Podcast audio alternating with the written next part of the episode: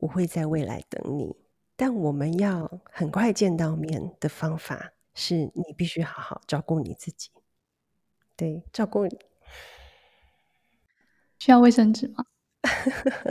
照顾你自己的身体，照顾你自己的心理，照顾你自己的灵魂。对，就是，嗯，好好照顾自己，我们才有很快见面的一天。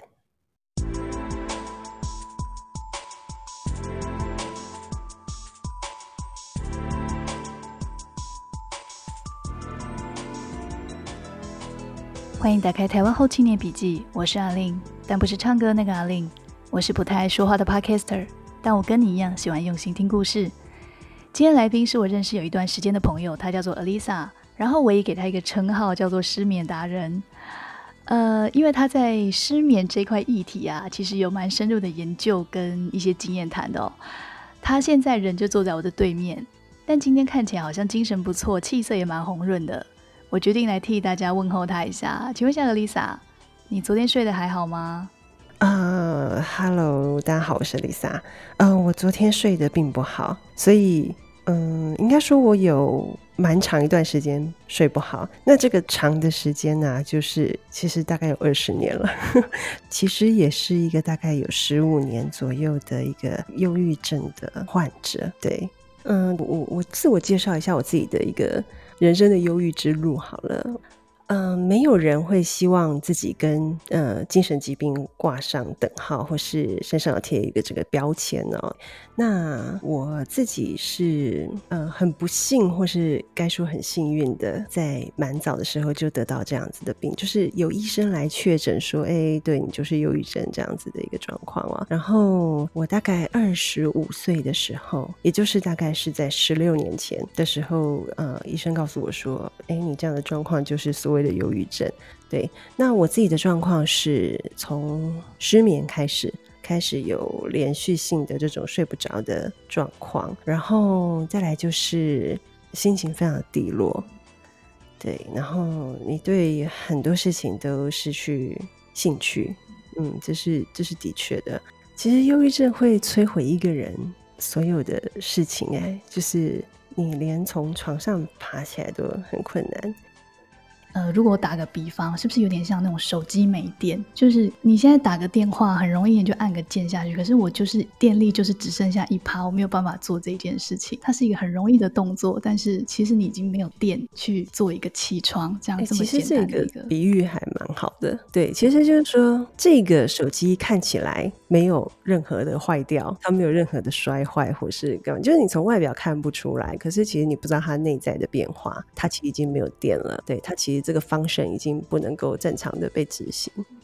对，我觉得现在大家对于精神疾病的理解啊，还有就是误会，都应该说理解的不够，然后误会的很深。哎，我觉得你刚才讲到一个重点，就是呃，没有生在这个病症里面的人，其实常常会对呃，比如说会对忧郁症患者说，多出去走走就好了，你多运动就好了。我相信，如果是呃，忧郁症患者听到这个话，是不是其实是是有一点点不是很认同？每一个忧郁症患者他会生病的理由都不太一样。应该说，很多人是没有办法理解这件事情。对，因为忧郁症患者呢，没有任何看得见的伤口。对，就是我们没有一个可以让别人看得见的伤口。对，比如说你看到啊，他实际 X 光照出来就是脚就是断了，所以你不会跟他讲说你就起来走路啊。对，因为我们会觉得说，哎，你的骨头好了，你就可以走了，所以他你会能够接受说他有一个康复的历程。但是通常就是精神精呃精神病患是没有这样子的一个特权，或是他们没有带给人家一种疾病上的神圣感。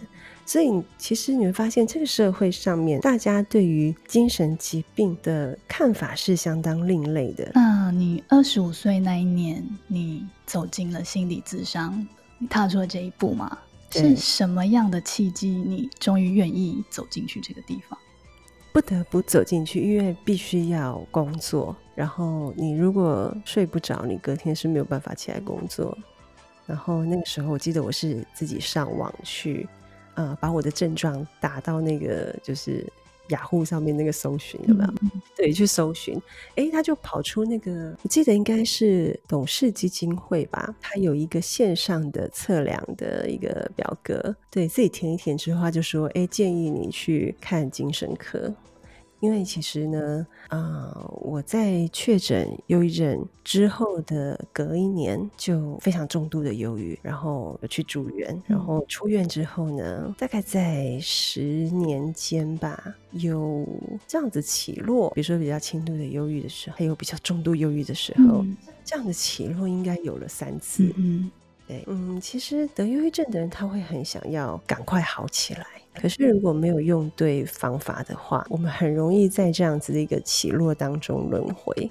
因为我跟 Alisa 有认识一段时间，其实我们虽然不常见面，但每一次见面我都有感觉到你是有一点变化的。这变化不管是人生的状态，还是说在心理方面的状态，我都觉得是其实是每一次见到你都不太一样。尤其是印象中最深的一次，是你在自己的 Facebook 的网志上对公开你自己。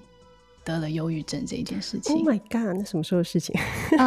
因为其实我一直有在默默关注你。我说的所谓你的这个变化，就是我跟你认识这一段时间，可是你，我从你一开始你不说你自己是忧郁症，到你那时候对了你那个时候的公司的同事，你说你有得忧郁症，嗯，然后再到你在社交平台上对说你有忧郁症这件事情，嗯啊，什么样的动力让你想要去告诉大家这件事？啊，这是有心路历程的，嗯，对，就是说，哎，从开始得病啊，一直到后来，我觉得，哎，我可以，我可以公开这件事情，甚至是现在跟你坐在这里聊这件事情，我觉得对我来讲都不是很容易啦。因为我一开始对于这个忧郁症的态度是，我觉得我怎么可以得了这个病？对你很好强。对这个病，它就是代表你很懦弱，或是你很……我觉得我当时得病的时候，我跟一般人看待这个疾病的眼光是一模一样的，就是觉得说只有很糟糕的人才会得这个病。一开始得这个病的时候也很不愿意呀，所以为什么就是那个医生叫我吃药，吃吃你觉得自己好的差不多的时候。就会自己把药停掉。真的是睡眠有助睡眠的药吗？有助睡眠的药，然后抗忧郁的药。我甚至之前还有好几次的，就是恐慌的发作，所以其实我的药里面也有抗恐慌、抗焦虑的部分。恐慌是一个什么样的感觉啊？恐慌是一种快溺死的感觉。就是你可能很突然的，在我曾经在大马路上发作过，真的太可怕了，毫无任何征兆，毫无任何理由，大概本来就已经觉得不太舒服了。就是在别人的眼里看起来，你真的真的就是不知道你到底为什么，突然的你就会觉得好像心跳很快很快。嗯，周遭没有什么立即性的危险，但是你就会觉得很害怕，很想要赶快逃离，或者是你想要赶快躲起来，或者是你想要赶快有一个药物可以让你平静下来，那种心理的波动啊，就是很难用那个言语来形容。像这样恐慌发作，它会是一个一个小时内都可以结束的事情吗？看状况哎，我那时候恐慌发作到送医院，然后我甚至恐慌的状况是。会恶心，然后想吐，你大概就是身身体给了你一个好像很大的警讯，好像你就是立刻要推推上断头台那样子紧张，或是怎么样？可能这个形容有点夸张了，但是那时候的心境的不舒服是这样子，而且因为你非常的焦虑，非常的紧张，你就会过度呼吸，就是过度换气，因为你吸入太多的氧气，对，所以会导致你的四肢开始末梢开始麻痹。然后整个脸会开始麻痹，所以那样的感觉会让你觉得更恐怖，然后更恐怖你就更紧张，然后更紧张你就越更喘不过气来。对，然后最后就是推进医院，然后医生就是精神科医生来会诊之后呢，就就把你吊上镇定剂，然后就睡着了。所以其实是非常不舒服的一个经验。像嗯，就是说，Alisa，你在嗯忧郁症这个病史有这么长的时间，相信你已经对他有一些些还蛮深入的研究了。对，因为 久病成良医嘛，对，可以这么说。因为我相信你后来会走上一个命理的这个部分，也是一直有在爬梳自己的过去，或者是有在了解自己嘛。对，那你的你是哪一个原因而有这样子的病症？OK，因为我相信每个人得忧郁症的人都一定会去思考这样的问题。然后呢，我个人的经验是，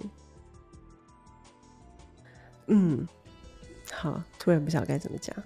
没关系，这就是一个嗯，我觉得以你最舒适自在的状态去聊这件事，就就是那个还没有没有正式来之前，都觉得好像可以讲，但是突然要开口的时候就有点困难。我觉得那就代表是你的生命的历程还没有走到需要讲到这件事。嗯嗯。其实我就是刚得忧郁症的时候是很不能接受的，而这个不能接受其实长达了很多年。就我自己来讲的话，其实我自己的嗯童年不是太愉快，应该这样说，对。成长的环境来讲的话，对，嗯，我的父亲他很嗯长期的，就是跟我的母亲是感情是不好的。在我有印象以来，就是父母的吵架是很家常便饭的事情。然后再来就是，嗯，比较穷，嗯，比较穷的原因呢，其实是因为我父亲他喜欢赌博。那当然，就是父亲这样的情况之下呢，我的母亲她又连生了三个女儿，对，所以我是老幺。那在那个年代，就是四十年前，还不是这么的性别平等，所以那个年代其实，如果你没有生到男生的话。在当时的人的话，面子上可能是挂不住的。我自己从小身体就不好，对，这也是一个很大的原因。这个东西让我总是对自己的身体状况有非常大的一个焦虑。然后再就是呢，其实我我四十一岁现在，对，但是其实我已经搬了四十次家，四十次家，对，就是不管是非自愿的或是自愿的搬家。这前前后后加起来已经有四十次了，所以就是说，其实我小时候就比较是一个很流离的的一个童年这样子。那我觉得这样子的一个成长环境，它其实蛮大的影响我整个长大之后对于不管是人际，然后对于感情的一种不安全感也好，对，然后对于自我的一种无法信任啊不安全感都是有的。嗯，我刚刚讲到说，我我的母亲，我的母亲后来其实是带着我就跟父亲分开，然后对我来讲，我其实很小的年纪就去住在别人家里，所以其实大概小小年纪我就很很知道要怎么看别人脸色去过活这样子，所以呢，嗯，师长或是长辈其实看待我都会觉得，哎，这个小孩好像比较不是像一。像同样年纪的小孩这样毛毛躁躁的啦，就是我们会比较稳重、比较沉稳一点。它其实是某种肯定，但是同时它也是某种枷锁，因为你很容易看到别人的需求在哪里。对，然后小小年纪会就会觉得说，哎，你必须怎么做怎么做，别人才会高兴，别人高兴，别人心情好，你才有好日子过。然后，嗯，妈妈其实一直都不是很快乐。对，那我们身为就是那个 在她身边的小孩，其实也常常能够感受到她的。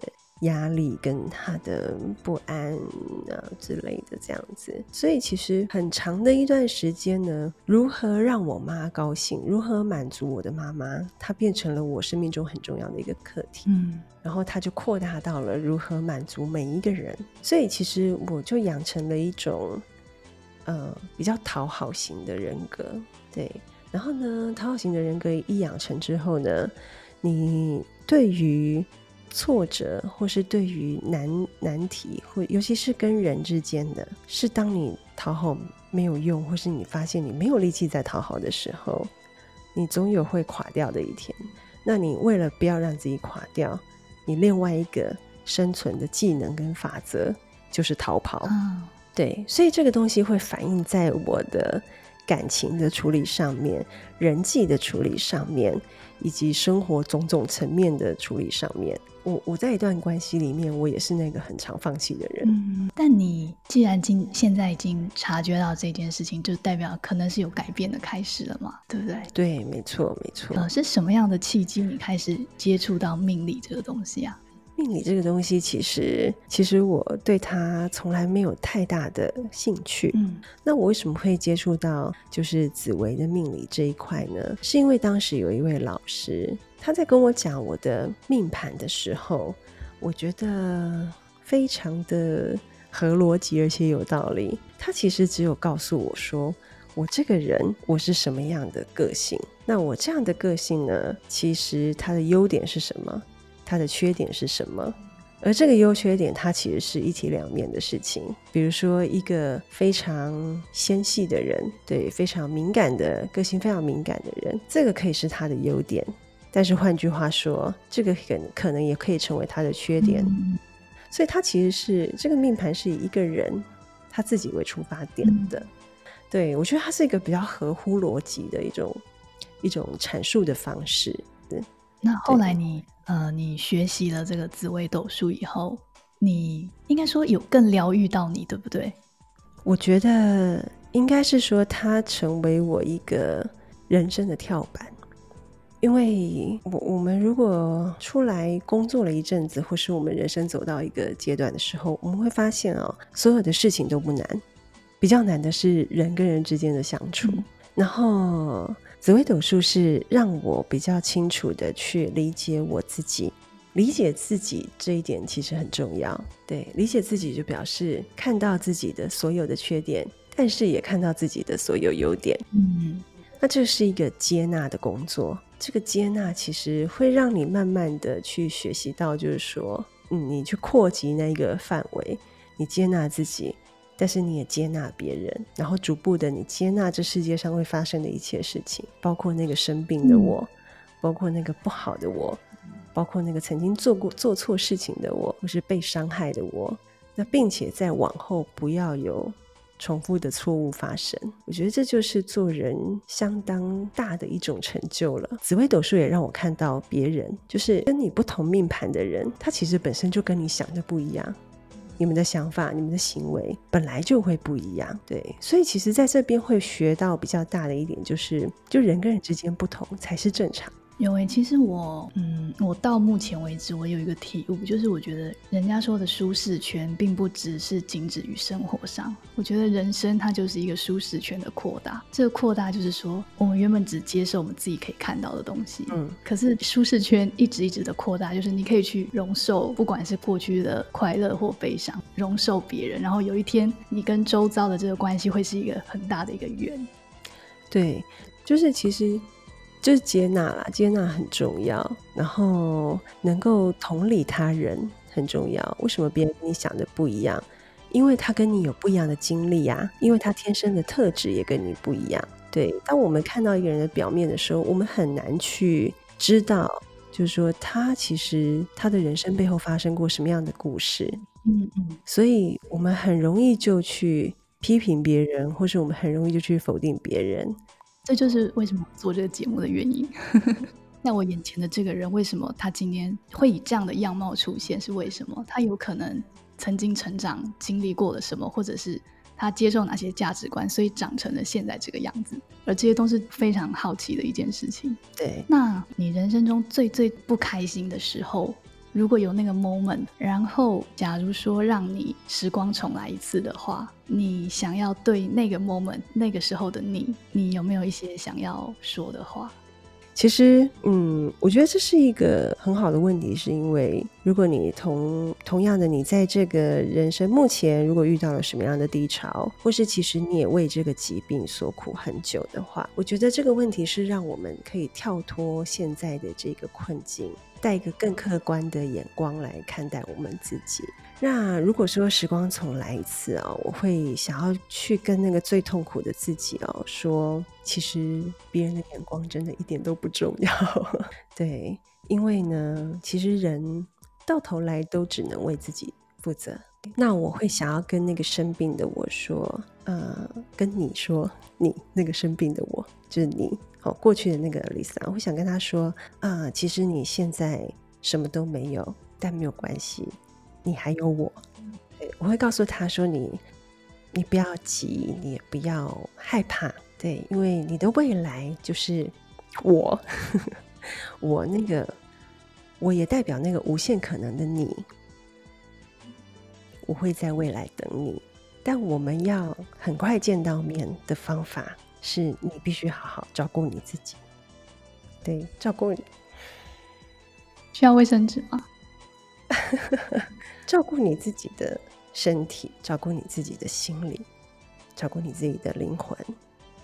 对，就是嗯，好好照顾自己，我们才有很快见面的一天。我相信平行时空的那个 Alisa，她有听到，她会熬过她那个时候的痛苦，所以你你现在才可以这么好。你谢谢她替你熬过了这些过去的不好的时光。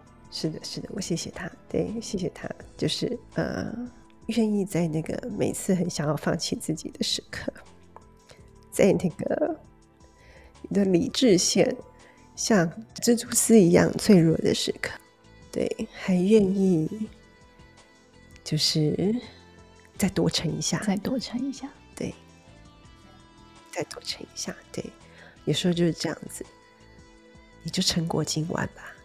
去睡觉也没有关系，明天的失眠再说。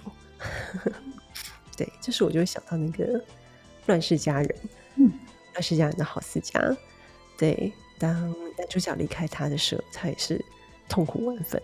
对，但是他把门关起来说：“没关系，明天的失眠再说。”那节目的最后啊，我想要呃让你宣传一下好了，因为呃，Alisa 自己有一个节目嘛，是。呃，你目前会有两个节目嘛？对不对？对，我现在有一个节目已经准备要上线了，然后是跟命理相关的，它叫做《人生语音导航》。对，最主要就是希望用紫微斗数来帮助大家在人生上面有一个比较精确的导航，来告诉你人生可以往哪里走。这是第一个。那第二个在筹备当中的节目呢，叫做疗愈。对，那它是聊天的聊，然后忧郁的郁。我们大家就来聊聊忧郁，聊聊躁郁，呃，聊聊精神疾病。对，因为呃，想要为精神疾病去污名化，它是我的一个嗯愿景吧，一个我觉得现在对我来讲可以说是一个人生使命。好了，那最后我还是想要问你，你觉得你今晚会睡得好吗？嗯，其实你知道吗？我每次去跟那个，如果是跟身心科医师，就是跟咨商师聊完，然后把身上的一些就是包袱丢掉一些的时候，哎，那个晚上就真的会睡得比较好。所以就是说，你今天晚上会有一个，我觉得应该会不错。好，希望今天 Alisa 会有一个非常好的睡眠，也希望今天听到节目的每一个人都可以在这里面获得一点点的感动或者是感受。谢谢今天收听《台湾后青年笔记》的你。我一直相信平行时空的存在。当时空这端的你发生改变，时空那端的事件也被赋予新的意义。晚安，我们下次再聊喽。